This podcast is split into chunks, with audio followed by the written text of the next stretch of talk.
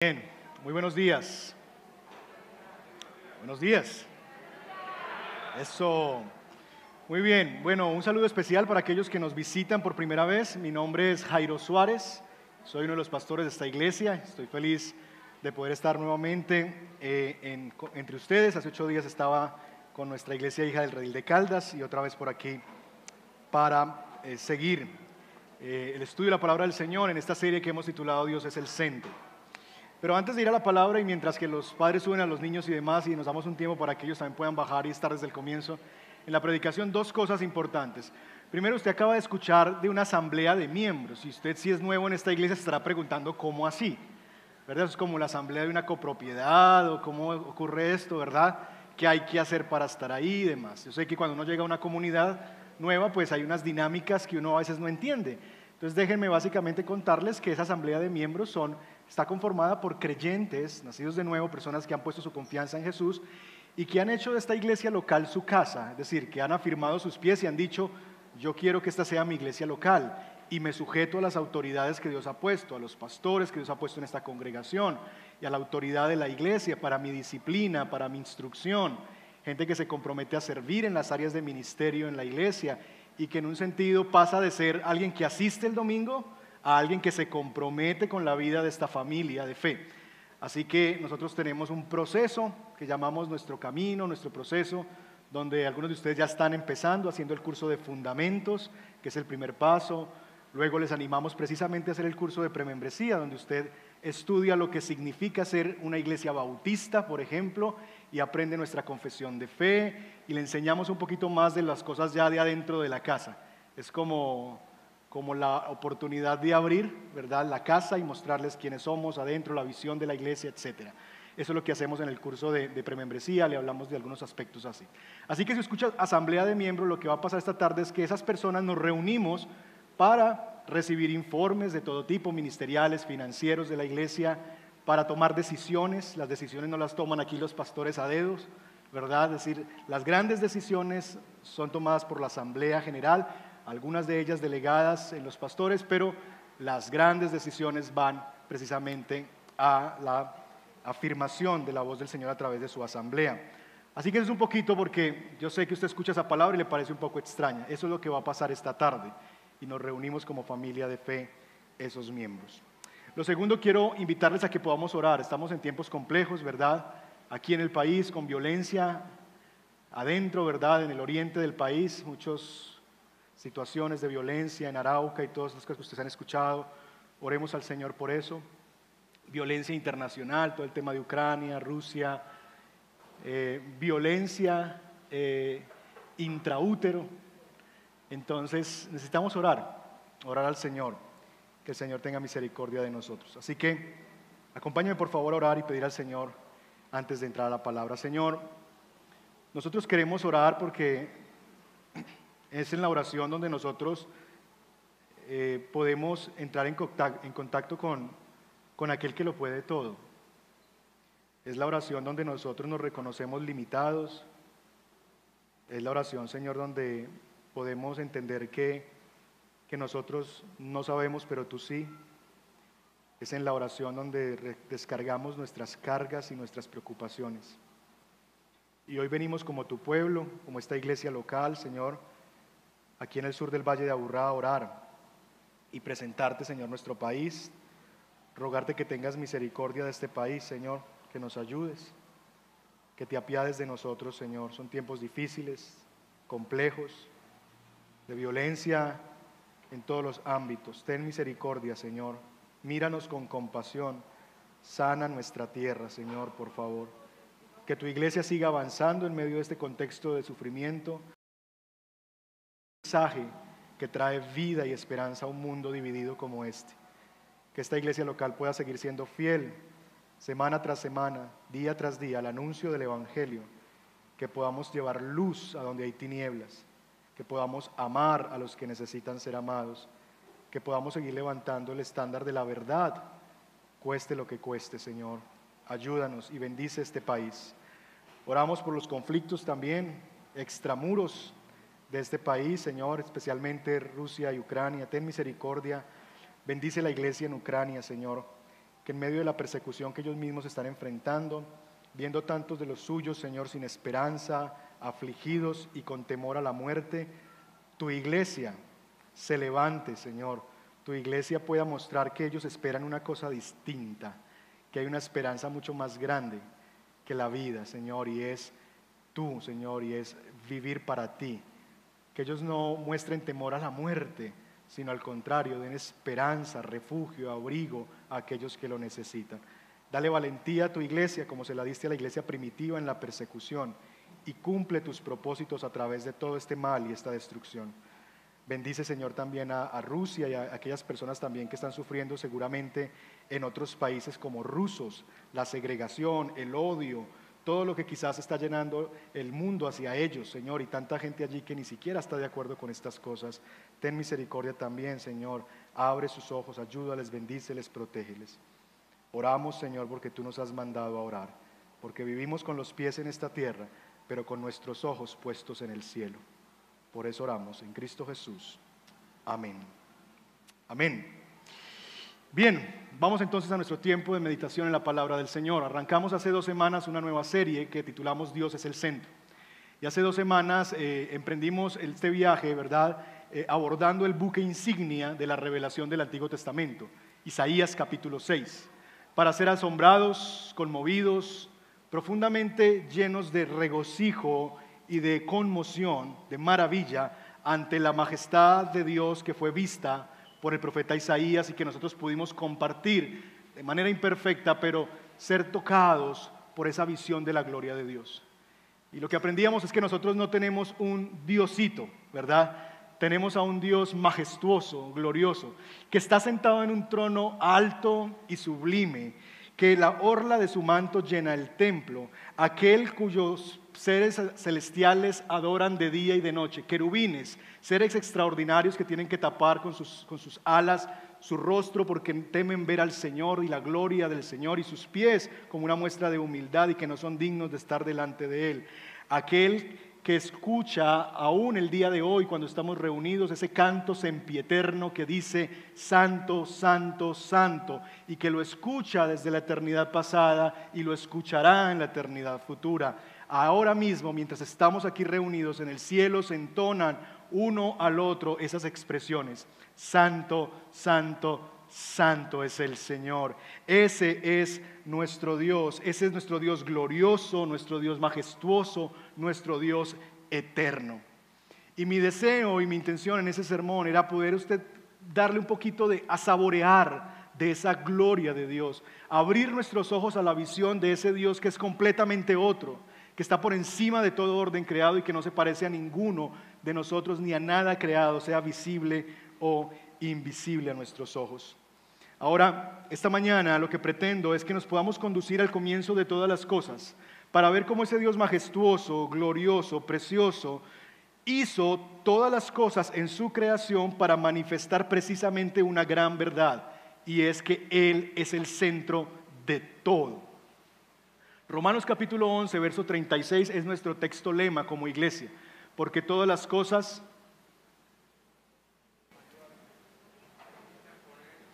proceden de Él, son de Él y para Él, ¿verdad? A Él sea la gloria por los siglos de los siglos. Amén. Todas las cosas son de Él, por Él, para Él.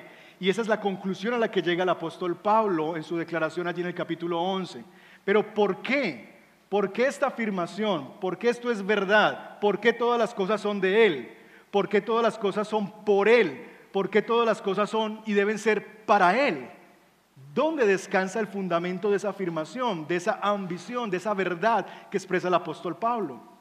Bueno, yo creo que en la mente de Pablo, además de todo lo que nos vino hablando en Romanos, también estaba anclada esa declaración en el comienzo de todas las cosas.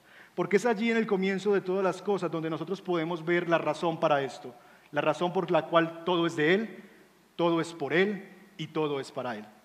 Con eso en mente quiero invitarles a que vayan a sus Biblias a Génesis capítulo 1 y leamos, hoy vamos a leer varios versos entre el capítulo 1 y el capítulo 2 y serán 1, 2, 3 versos en el caso en que le vamos a leer más. Así que permanezca ahí sentado y acompáñenme ahí en la lectura. Génesis capítulo 1, verso 1. Dice así, Dios en el principio creó los cielos y la tierra. La revelación bíblica, lo primero que la palabra de Dios nos dice, con lo que se abre el libro sagrado, es con una revelación acerca de ese Dios que ha creado todas las cosas que existen. Este versículo es sumamente fundacional para nuestra fe cristiana. La Biblia no inicia con una defensa de la existencia de Dios. Es decir, no hay un deseo, un interés de, de, los autores de la escritura y de Dios mismo en demostrar su existencia. Arranca la Biblia asumiendo Él es. Y en el principio, ese Él es, yo soy, creó los cielos y la tierra.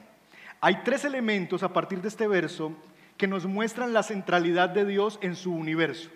Tres cosas muy importantes que debemos considerar de este pequeño verso que nos dan una marca que nos apuntan a la centralidad de Dios en su universo. Número uno, lo primero que el texto dice es que hay un principio. En el principio. Todo lo que observamos nosotros tuvo un inicio. Y eso implica, mis hermanos, que si tuvo un inicio, no es eterno. Y ese es un elemento muy importante todo llegó a la existencia y como veremos más adelante, se conduce a la inexistencia, a la caducidad, a acabarse, a ser transformado en el mejor de los casos. Solo Dios es eterno. Eso nosotros podemos verlo en afirmaciones aunque en el desarrollo científico se van, se van haciendo. Por ejemplo, se dice en la segunda ley de la termodinámica que el universo está quedando sin energía aprovechable. Eso quiere decir básicamente lo que llaman algunos la muerte entrópica, que el universo se está expandiendo y llegará un momento en que no habrá más energía que acumular y entonces morirá. Eso implica dos cosas, que tuvo un inicio y que se dirige a un final. Y si eso es así, entonces la deducción es que no es eterno. Todo lo que vemos, aunque nos hablen de miles de millones de años, aun si eso fuera así, tuvo un inicio y se conduce hacia una fecha de caducidad. Y eso nos muestra un elemento muy importante que Dios pone de entrada en su creación. Hay un solo ser eterno en el universo y ese es Dios. Dios es eterno y hay eternidad solamente en Él. La segunda cosa que vemos a partir del verso 1 es que hay un creador. La ciencia y la lógica nos conducen a una verdad y esta es que la nada no puede producir algo. La nada no puede producir algo. Que hay una causa inicial, hay una causa principal que dio origen a todas las cosas. Esa causa, básicamente, llámese Dios u otra cosa, debe ser preexistente y eterna. En otras palabras, lo que estamos llegando nosotros a concluir por diferentes vías es que solamente si vemos que hay una creación hay dos alternativas. Ese principio, ese creador es uno de dos caminos. Número uno es el naturalismo filosófico, básicamente, que quiere decir que las leyes naturales son eternas, proveerle atributos de eternidad a las leyes naturales que las leyes naturales siempre han existido, que ellas son eternas y que ellas tienen la capacidad de crear. Ellas no tuvieron un principio, estas leyes, su causa y sus efectos siempre han existido. Darle esa característica de eternidad a las leyes naturales. Y esa no es una premisa científica, es decir, nadie puede comprobar eso, esa es una premisa filosófica. Para explicar qué fue el inicio, tenemos que darle, por un lado, capacidad de eternidad, ¿verdad? O atribuciones de eternidad a las leyes naturales. Y eso, mis hermanos, no es muy satisfactorio para explicar algunos fenómenos que ocurren en la vida, particularmente en la vida humana. C.S. Lewis, por ejemplo, en un artículo que escribió llamado Viviendo en la era atómica, Vivir en la era atómica, habla de cómo el naturalismo filosófico tiene que referirse a una experiencia humana como el amor es decir, si lo único que es real es aquello que está en la naturaleza, las fuerzas naturales, las leyes naturales, y eso es lo único que es real y que siempre ha existido y que ha sido eterno, ¿cómo podríamos explicar un fenómeno como el amor? Y si es Lewis en un tono irónico dice lo siguiente, no puedes, salvo en el sentido más animal, animal más inferior, estar enamorado de una mujer si sabes que todos los atractivos de su persona y de su carácter son un patrón momentáneo y accidental producido por una colisión de átomos y que tu respuesta a ellos simplemente es una, una suerte de fosforescencia psíquica resultando de la conducta de tus genes. Esa es la manera poética en que el naturalismo filosófico describiría el amor. El amor es la producción, lo que ocurre cuando ciertos átomos se chocan y del otro lado hay unas reacciones bioquímicas que se producen que reaccionan ante esa realidad. ¿Se imaginan ustedes alguien escribiéndole una carta de amor así? Bueno, escapa a la comprensión de estos fenómenos. Quizás puede describir bien lo que ocurre en nuestros cuerpos, es decir, la consecuencia del amor, lo que ocurre cuando uno está enamorado, las mariposas en el estómago. Claro que eso tiene respuestas químicas y físicas, por supuesto que sí, pero no es la razón para el amor. Así que, si hay un creador, tenemos dos alternativas. Número uno, naturalismo filosófico, darle eternidad a las leyes naturales. Ellas fueron las que crearon todo. Pero no solamente la única alternativa, hay otra alternativa y es el creacionismo bíblico. Y es básicamente decir que hay un Dios personal y autoexistente que creó todas las cosas. Y esa es la forma en que la Biblia describe que las cosas son. Así que no hay una lucha entre la ciencia y la religión, entre la ciencia y la fe, eso es falso. Hay una pugna entre el naturalismo filosófico y el creacionismo bíblico, eso es totalmente distinto. Si quiere ver un poquito más de la elaboración de este pensamiento, hay una predicación que hice hace un par de años que se llama El Diseñador. Ahí pueden encontrar en el canal de YouTube del Redil y ahí encontrar un poquito más de elaboración de esta idea. Por ahora es, lo que estamos definiendo es que hay un principio, Dios y solamente Dios es eterno, y ese principio tuvo un iniciador que es Dios, autoexistente y creador. Pero hay un tercer elemento, que Dios establece en la creación para mostrar la centralidad de Él en todas las cosas. Y es que la forma en que Dios crea, Dios en el principio creó los cielos y la tierra, es que Dios lo hace todo de la nada. Dios no fue que cogió unas bolitas que andaban andando por ahí, quién sabe en dónde, dijo, ve, vamos a jugar canicas, ¿verdad? Y empezó a jugar canicas y produjo con eso lo que hoy vemos. No, aún esas canicas, y no voy a discutir aquí el tema si pasó así o no pasó así, no es el tema de esto, ni es el escenario para esto, pero lo que sí quiero establecer es que esas bolitas, si llegaron a existir, tuvieron un creador. Dios no transformó solamente la materia, Dios creó la materia. La primer célula, la primer molécula, la primer cosa que podamos entender que existió, llegó a existir por Dios. Dios no usó algo preexistente para crear lo que vemos. Dios creó todo por un medio. ¿Qué fue?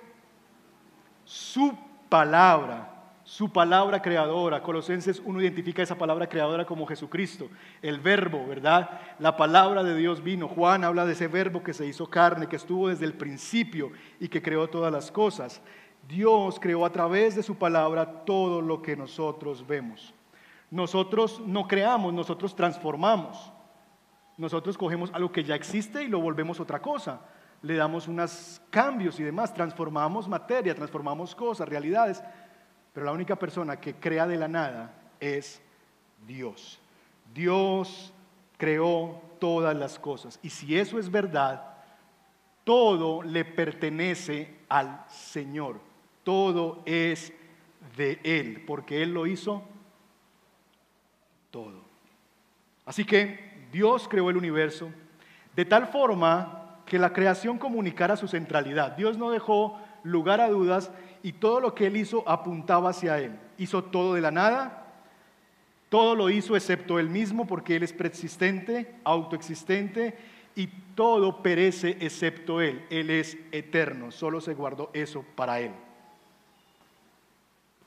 Dios entonces es el centro del universo. Y cada vez que contemplamos el universo, lo lejano, lo que trasciende las estrellas o lo que está allende a nosotros, allí está la gloria de Dios manifestada. Es por eso que el salmista dice, los cielos cuentan la gloria de Dios. El firmamento proclama la obra de sus manos. Dios hizo todas las cosas como un letrero gigantesco que diga, yo soy el dueño de todo esto. Segundo lugar, la Biblia no solamente establece la centralidad de Dios como creador del universo, sino que también la Biblia menciona que Dios es el centro de la humanidad. Mire conmigo, por favor, el capítulo 1, versos 26 y 27, texto muy conocido, muy popular. Génesis 1, 26 y 27. Y dijo, hagamos al ser humano, este es Dios hablando, a nuestra imagen y semejanza. Y ahí digamos que algunos han visto, y en eso hay discusión, una alusión a la Trinidad. ¿Con quién está hablando Dios?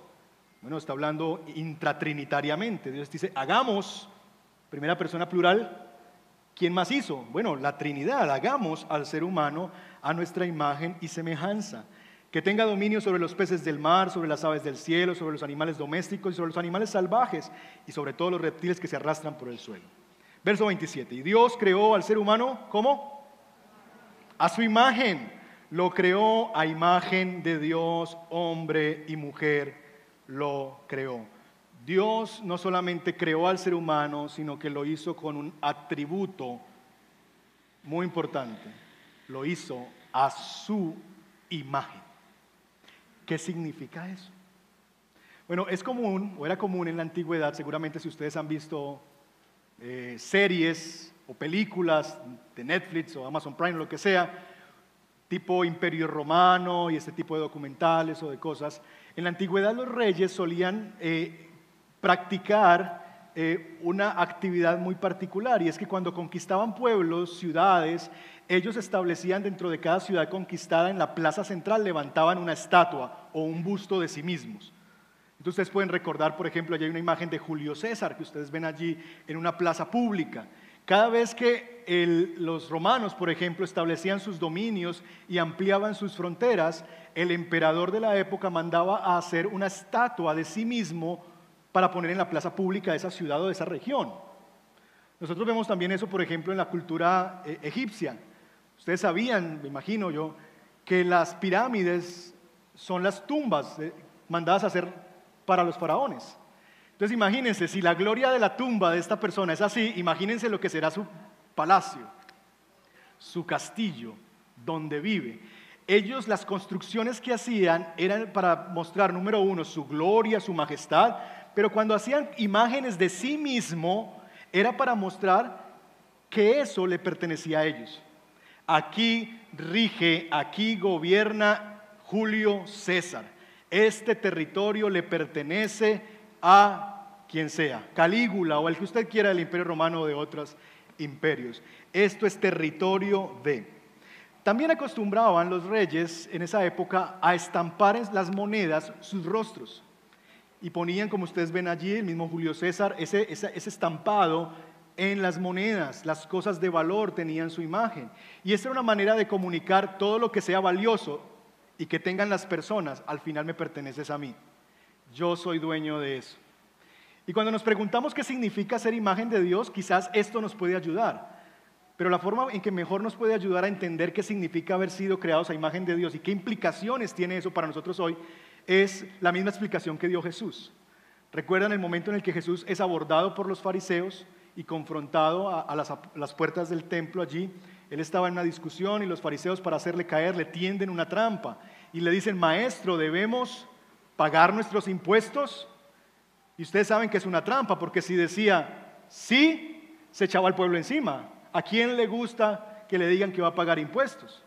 A nadie, ¿verdad? Por eso nuestros políticos todos prometen bajar impuestos, porque eso es muy popular. Así que si Jesús decía, hay que pagar impuestos, entonces se echaba el pueblo encima. Pero si decía que no, entonces estaba fomentando una, rebelión contra el emperador, iba a ser capturado, juzgado por rebelión, porque estaba oponiendo a los romanos. ¿Ven la trampa? Y en medio de esa trampa Jesús hace de esas cosas que son maravillosas y que solamente él hace.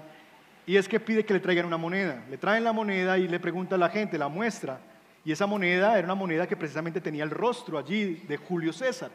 Y le preguntan, le preguntan a las personas, ¿de quién es el rostro que está aquí? Y la gente responde, del César. Y la respuesta de Jesús es, entonces denle al César lo que es del César. Pero no termina allí. Y complementa, y denle a Dios lo que es de Dios.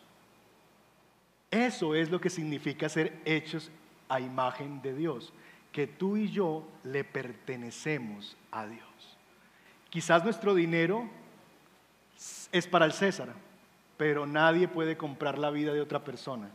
Nadie puede sentirse dueño de otra persona, porque nosotros tenemos la imagen en nosotros de un solo ser, Dios. Denle a Dios lo que es de Dios. Y mis hermanos, qué importante es en tiempos como los que estamos viviendo, y especialmente por la providencia de Dios, este sermón me permite hablar de cosas actuales. Porque por la providencia de Dios, Dios nos está recordando que dentro de cada ser humano habita, está impregnada la imagen de Dios. Y esto sí que es importante en época como esta, donde reclaman muchas personas los derechos de las personas a hacer con sus cuerpos lo que quieran. Sus cuerpos. O aún peor, la posibilidad que tienen de elegir su calidad de vida a costa de la vida de otro. Y yo decía que estamos viviendo en los tiempos de la purga. ¿Vieron la película? 12 horas para matar, bueno, no sé cómo se llamará, o la purga. En inglés es la purga. No sé cómo le habrán puesto en español. Pero el punto es que en esa película básicamente el argumento es, hay 12 horas al año donde es permitido matar. Y no es un delito el Estado permite, el gobierno permite. Son 12 horas para que usted pueda asesinar a cualquier persona que usted quiera. Desde las razones más grandes, mató a un hijo mío, ¿verdad? Eh, violó a una hija mía. Es decir, razones gigantescas que uno diría, tremendo. Hasta pasé esta mañana a la tienda y no me saludó y me cae gordo.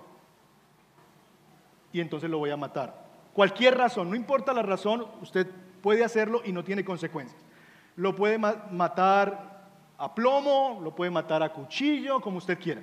Es permitido, es legal. Lo que estamos presenciando nosotros en el mundo, porque no solamente es en este país, es la misma cosa, pero no por 12 horas, sino 24/7. Poder quitar la vida a alguien legalmente por un motivo personal, cualquiera que él sea. Tan grande como quizás la violación, tan grande, ¿verdad? Como quizás algunos asuntos complejos en la formación y demás, como simplemente porque me va a robar mi calidad de vida, porque mis sueños, porque quiero hacer otras cosas, porque quiero viajar, cualquier motivo, sean grandes o pequeños a los ojos de nosotros. Es la posibilidad de hacerlo. Mis hermanos, los cristianos nos oponemos al aborto, pero también nos oponemos a los falsos positivos pero también nos oponemos al asesinato, pero también nos oponemos a las muertes necesarias y nos oponemos a cualquier cosa que sea la cultura de la muerte. Y lo hacemos no principalmente por razón de la dignidad humana, sino por causa de la centralidad divina. Y déjenme ilustrar esta idea porque esta idea es poderosa si la comprendemos para defender este asunto. Déjenme ilustrar de la siguiente manera. Imagínense ustedes que Julio César establece su dominio sobre una región y pone allí una estatua de sí mismo para establecer, este es mi territorio y aquí mando yo. Y llega un ciudadano de la noche a la mañana y se sube a derribar la estatua. Y se sube a darle mazo y acaba con la estatua y la derriba y no quiere y lo hace frente a las narices del emperador. ¿Cómo llamaríamos a ese acto? Rebelión, rebeldía. Él se está rebelando contra el emperador. De hecho, lo, vivimos, lo presenciamos con Irak, por ejemplo. Recordan esas imágenes allí derribando el, el monumento de este dictador. Bueno, es una manera de manifestar rebeldía, decir no te pertenezco, no soy tuyo. Bueno, esos seres humanos que somos tú y yo, nacidos o no nacidos, en el vientre o fuera de ellos, le pertenecemos al Creador. Cuando nosotros tomamos por nuestra fuerza la vida de una persona fuera o dentro del vientre, es derribar una imagen de Dios en sus narices y es quitar a esa estatua de Dios en la vida de una persona y derribarla delante de él. Pregunta, ¿qué acostumbraban a hacer los reyes cuando una persona hacía eso? Dios nos tenga compasión. Y sé que probablemente este video, si no se ha caído ya, será censurado y bajado como lo han hecho con otros, pero no podemos callar de decir la verdad. Denle a Dios lo que es de Dios. Dios ha establecido imágenes suyas. Cada vez que hay un ser humano en cualquier rincón de la tierra, ese ser humano, de cualquier nacionalidad, de cualquier color de piel, de cualquier tamaño, de cualquier tipo de educación, lleva en sí la imagen de Dios. Y es por esa razón que Abraham Kipper dice lo siguiente, no hay un solo centímetro cuadrado en toda la creación sobre el cual Cristo no grita, mío me pertenece. ¿Saben cuál es el principal motivo para nuestra evangelización? Es que la gente le pertenece a su Creador.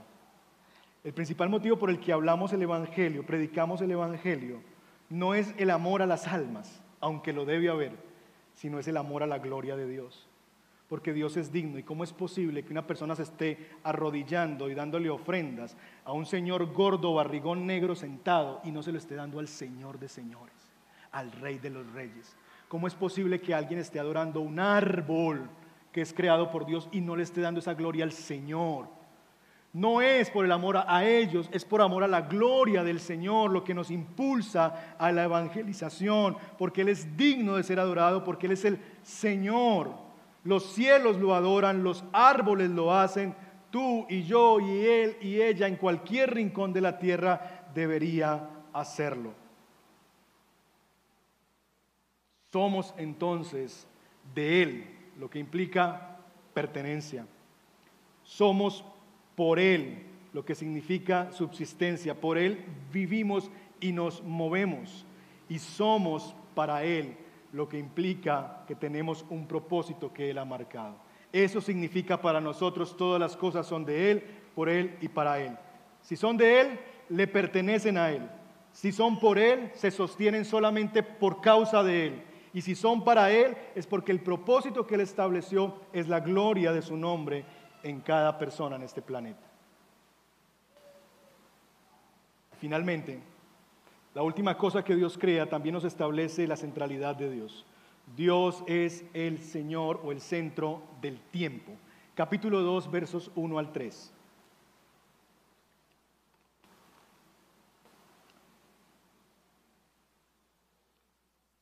Capítulo 2, versos 1 al 3. Dice así, así quedaron terminados los cielos y la tierra y todo lo que hay en ellos al llegar el séptimo día, Dios descansó porque había terminado la obra que em, había emprendido. Dios bendijo el séptimo día y lo santificó, porque en ese día descansó de toda su obra creadora. Verso 4. Esta es la historia de la creación de los cielos y de la tierra.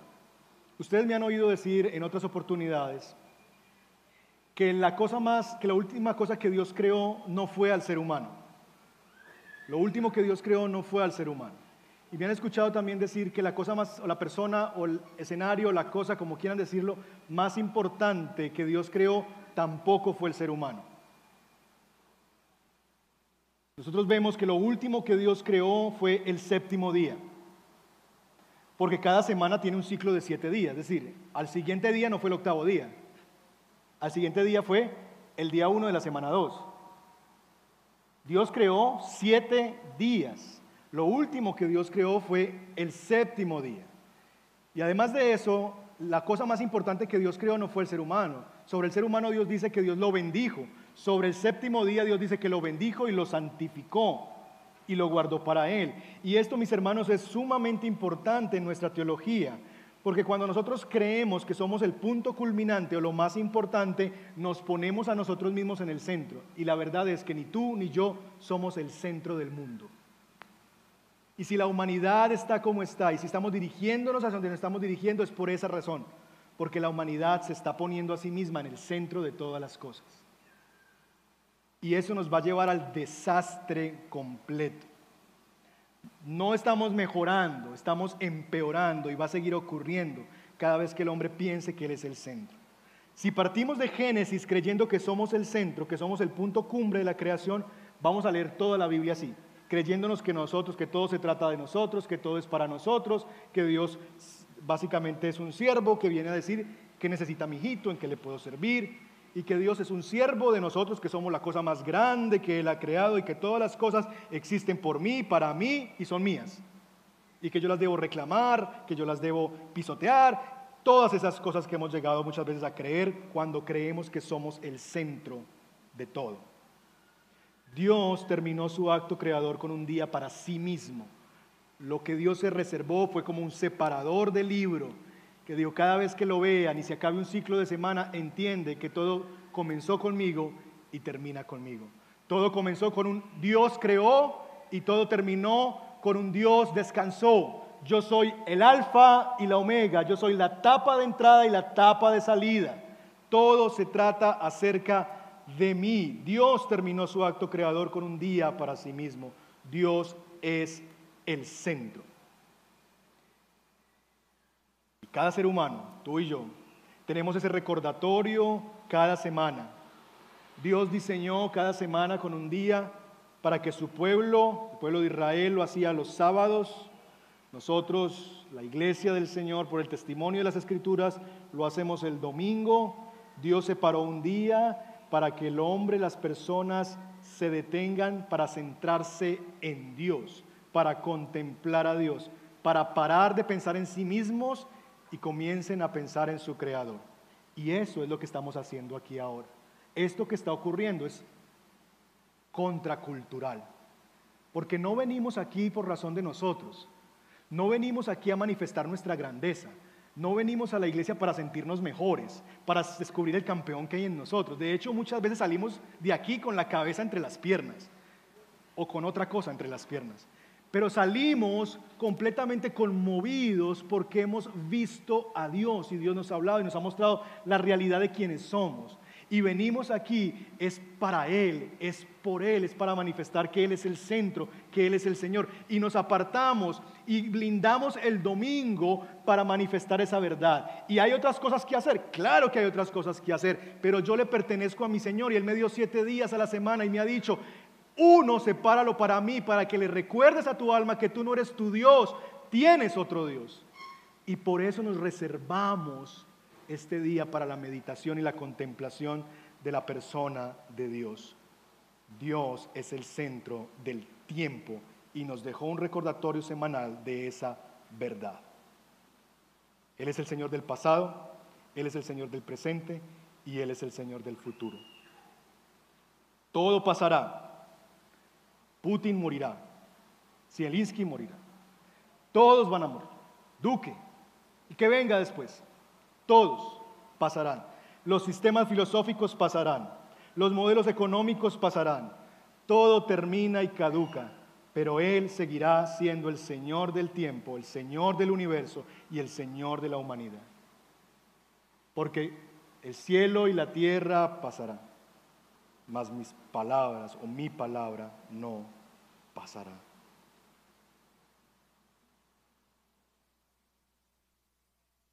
Déjame, para ir terminando, darte dos conclusiones.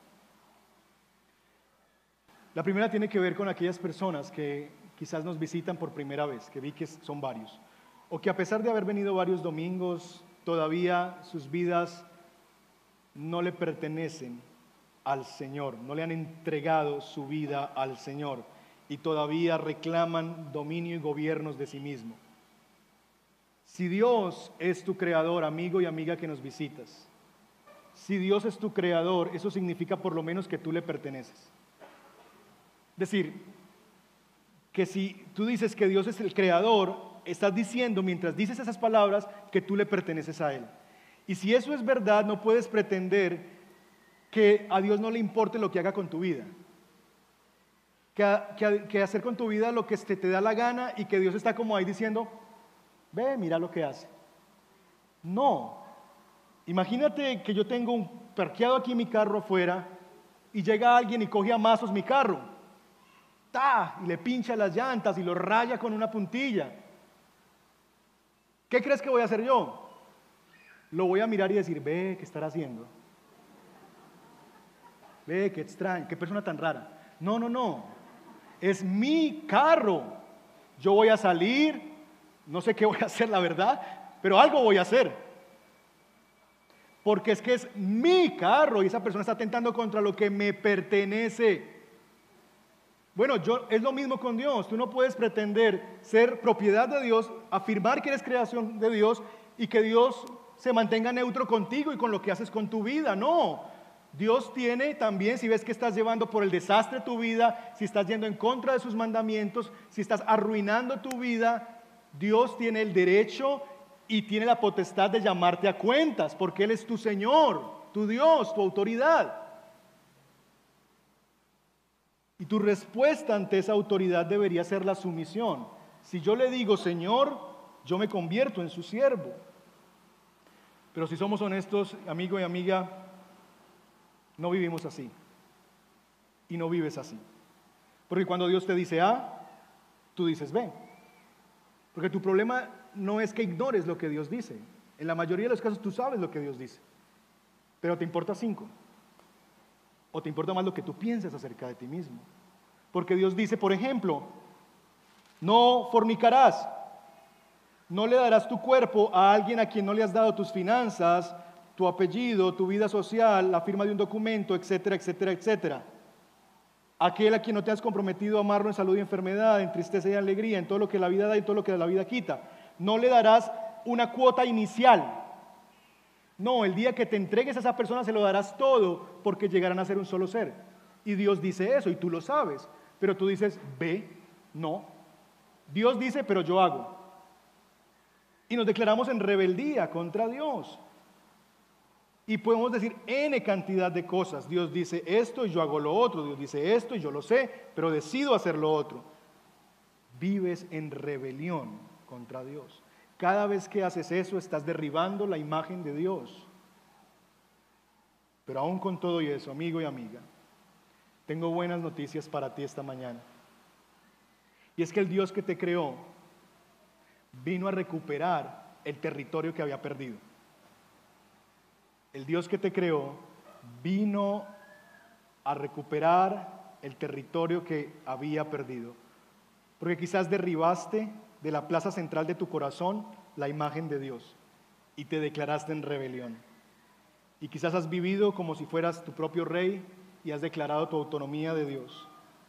Y el rey viene hoy a recuperar lo que le pertenece, lo que tiene su imagen. Viene a recuperar tu vida, porque tu vida le pertenece. ¿Y saben qué es lo mejor de todo? Que Él no viene con un ejército de ángeles para aplastarte, lo cual pudo haber acontecido. Él no viene esta mañana con un ejército de ángeles y de querubines para aplastarte, a hacerte conocer que Él es Dios. No. ¿Saben cómo vino Él? Él vino en la ternura de un Salvador crucificado y resucitado. Él vino en la ternura de uno que decidió ser aplastado para pagar el precio de tu rebelión.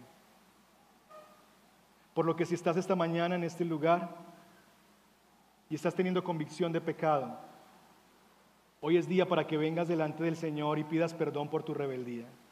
Y quizás mientras hablo y hablaba tan fuerte en contra de este tema de quitar la vida de otro ser para salvar la mía, si quizás tú estás aquí, mujer, y has vivido esa experiencia desastrosa del aborto en tu pasado, yo quiero decirte de parte de Dios, hay gracia disponible para ti. No hay ni un solo pecado que sea que esté fuera del alcance del perdón del Señor.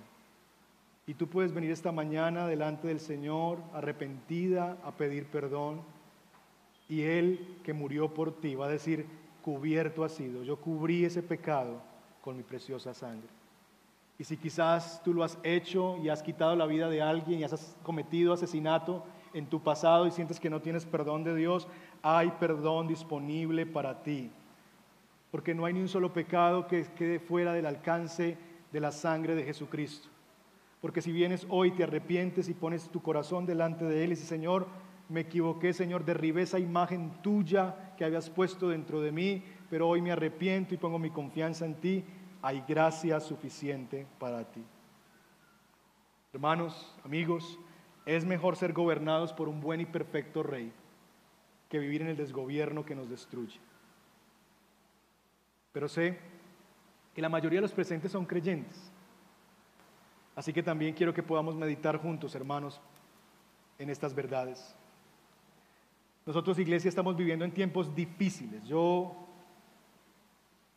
creo que estamos en una temporada muy compleja.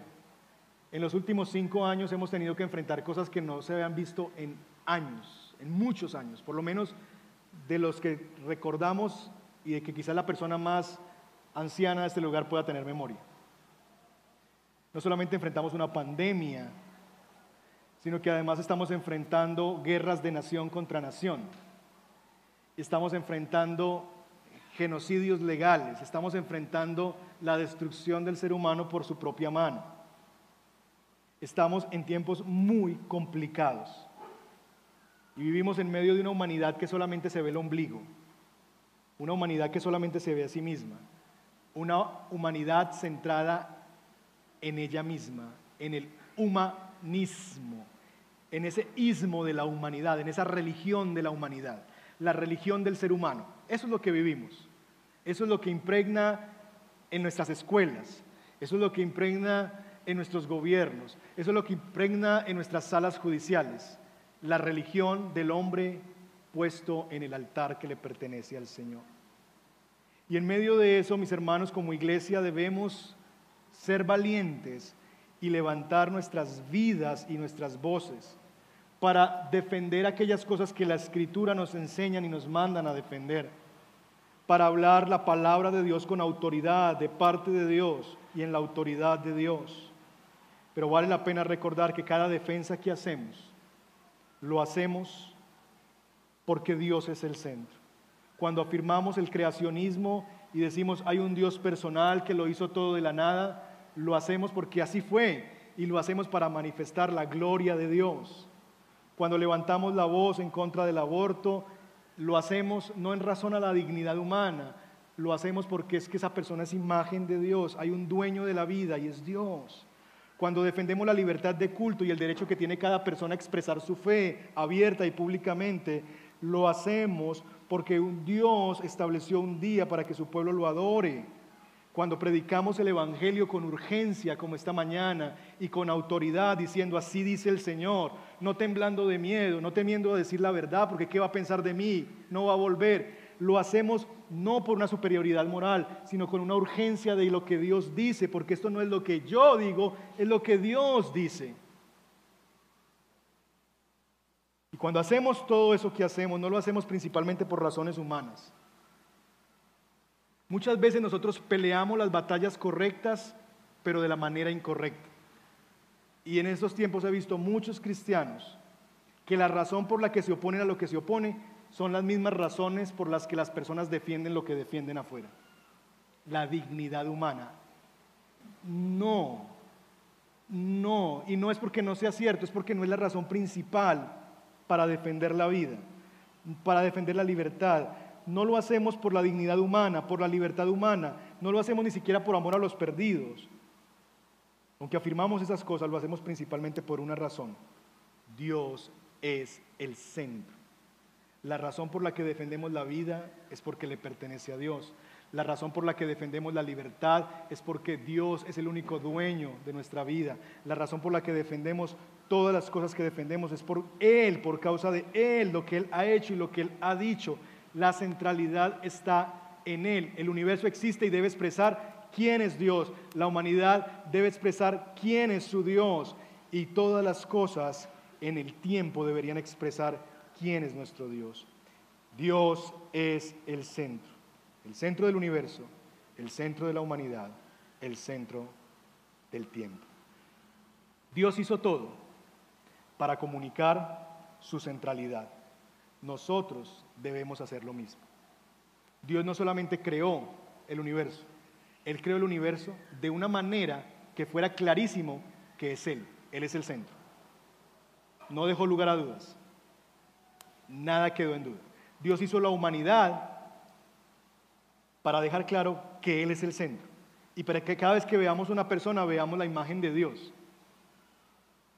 y para que cada vez que veamos una persona en cualquier rincón de la tierra, sin importar quién sea y cómo sea, veamos la imagen de Dios en esa persona. le perteneces a Dios, para que representemos a Dios en cada lugar que vayamos. Todo lo que Dios ha hecho, lo hizo para comunicar que Él es el Señor. Creó el tiempo, semanas de siete días, y dejó uno, el último, para decir, yo soy el centro, este es mío, y debes recordar que es mío. Todo lo que Dios hizo, lo hizo marcando, poniendo un sello, soy el centro de esto, para que tú y yo no lo olvidemos, en lo que somos, en lo que hacemos, en lo que nos mueve. Tres implicaciones de esto para que usted pueda meditar en su casa, en familia o en sus grupos de conexión. Primero, Dios es el centro de lo creado.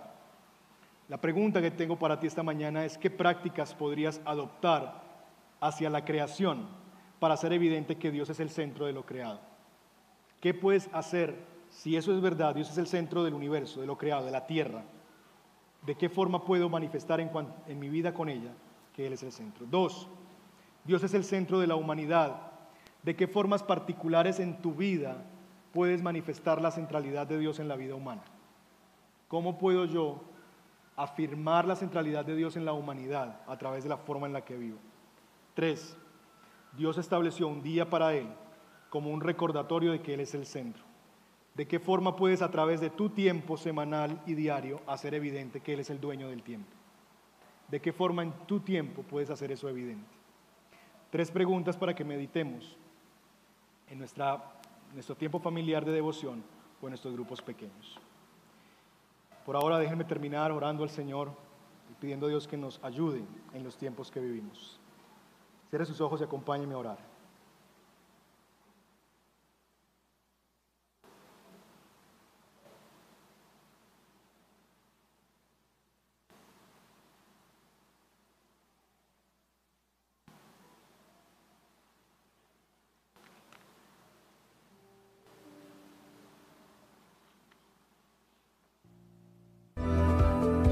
Gracias por estar con nosotros. Valoramos que tomaras estos minutos para conectarte. Si este mensaje ha impactado tu vida y quieres hablar con alguien al respecto o pedir oración, escríbenos. Será un gusto servirte. No olvides, suscríbete a nuestro canal de YouTube para recibir notificaciones de más mensajes como este. Hasta pronto.